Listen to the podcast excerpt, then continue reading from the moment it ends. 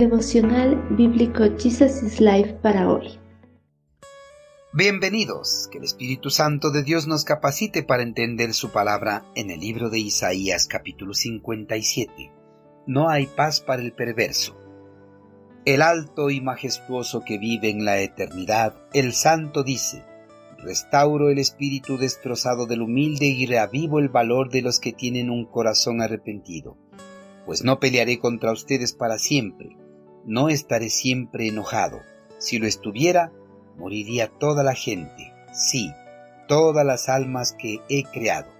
He visto lo que hacen, pero aún así los sanaré y los guiaré, consolaré a los que se lamentan, llevando palabras de alabanza a sus labios, que tengan paz abundante, tanto cerca como lejos, dice el Señor que los sana. Pero los que aún me rechazan son como el mar agitado que nunca está tranquilo, sino que continuamente revuelve el lodo y la tierra. No hay paz para el perverso, dice mi Dios. El pueblo hebreo, pese a que había recibido todas las bendiciones de las manos del Señor, nunca permaneció fiel a su palabra, pues constantemente se rebelaban contra su Creador, ocasionándole ira y furor. En su enojo, Dios derramó su juicio sobre Israel y permitió que las naciones paganas como Babilonia los pisotearan y destruyeran completamente la nación. Pero Dios en su amor y misericordia no se apartó por completo de su pueblo, permaneció cerca de ellos para levantar el castigo en el momento oportuno. Esto les dio a conocer por medio del profeta Isaías.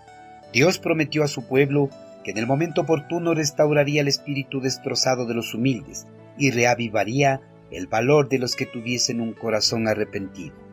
Con estas palabras, el Señor quería alentar a sus hijos que habían permanecido fieles y guardado su palabra, pese a vivir en medio de esa perversión y maldad, también deseaba llamar a otros al arrepentimiento para que se apartaran de sus malos caminos y abracen el perdón que les estaba ofreciendo.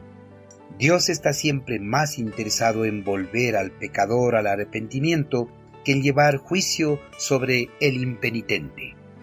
En esta profecía, Dios además prometió a su pueblo que no pelearía contra ellos para siempre, ni tampoco permanecería siempre enojado por sus constantes rebeliones, sino que en el momento oportuno levantaría su enojo y les devolvería la paz que anhelaban. Dios no es como el hombre, pues el hombre cuando se enoja, su enojo no se le pasa rápidamente, más bien permanece por mucho, mucho tiempo, incluso algunos llegan a morir enojados contra alguien. El enojo de Dios contra el pecador es pasajero, pues si no lo fuese así, todas las personas morirían sin haber hallado la salvación y la vida eterna, ya que todas las personas faltan en vivir conforme a la voluntad de Dios. Pese a que no todos los habitantes del pueblo hebreo mostrasen un sincero arrepentimiento, Dios prometió tener misericordia de la nación. Prometió que sanaría, guiaría y consolaría a los que se lamentan sinceramente por toda la maldad que había ocasionado el pueblo.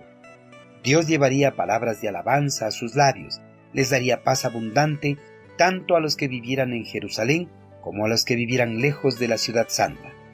Dios mostraría su amor inagotable por su pueblo, pero también el Señor por medio del profeta Isaías afirmó que los que aún después de haber visto su enojo le rechazasen, serían como el mar agitado que nunca está tranquilo, sino que continuamente revuelve el lodo y la tierra.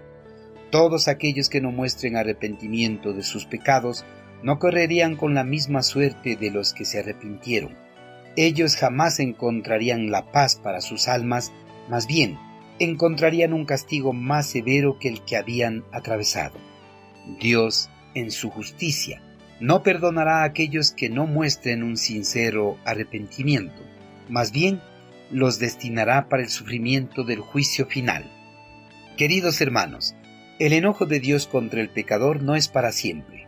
Por eso da oportunidad para que el pecador se arrepienta y se aparte del pecado. Esto lo hizo posible al enviar a su Hijo como sustituto para condenar en él el pecado del hombre, un sustituto en quien derramar su ira, un sustituto para que lleve el castigo del pecado. Jesús fue el sustituto quien llevó las culpas y el castigo del hombre pecador. Gracias al sacrificio de Cristo, el enojo de Dios contra el hombre se desvaneció. ya no hay condenación para quien entrega su vida a Cristo Jesús. Hermanos, en Cristo Dios perdona a todos aquellos que muestren un sincero arrepentimiento de sus pecados y se apartan definitivamente de Él. Pero los que no muestren arrepentimiento jamás recibirán el perdón de Dios, más bien serán condenados a una eternidad de sufrimiento. Si todavía persistimos en practicar el pecado, apartémonos definitivamente de ellos, para que no corramos con la misma suerte de los que nunca mostraron arrepentimiento de sus pecados.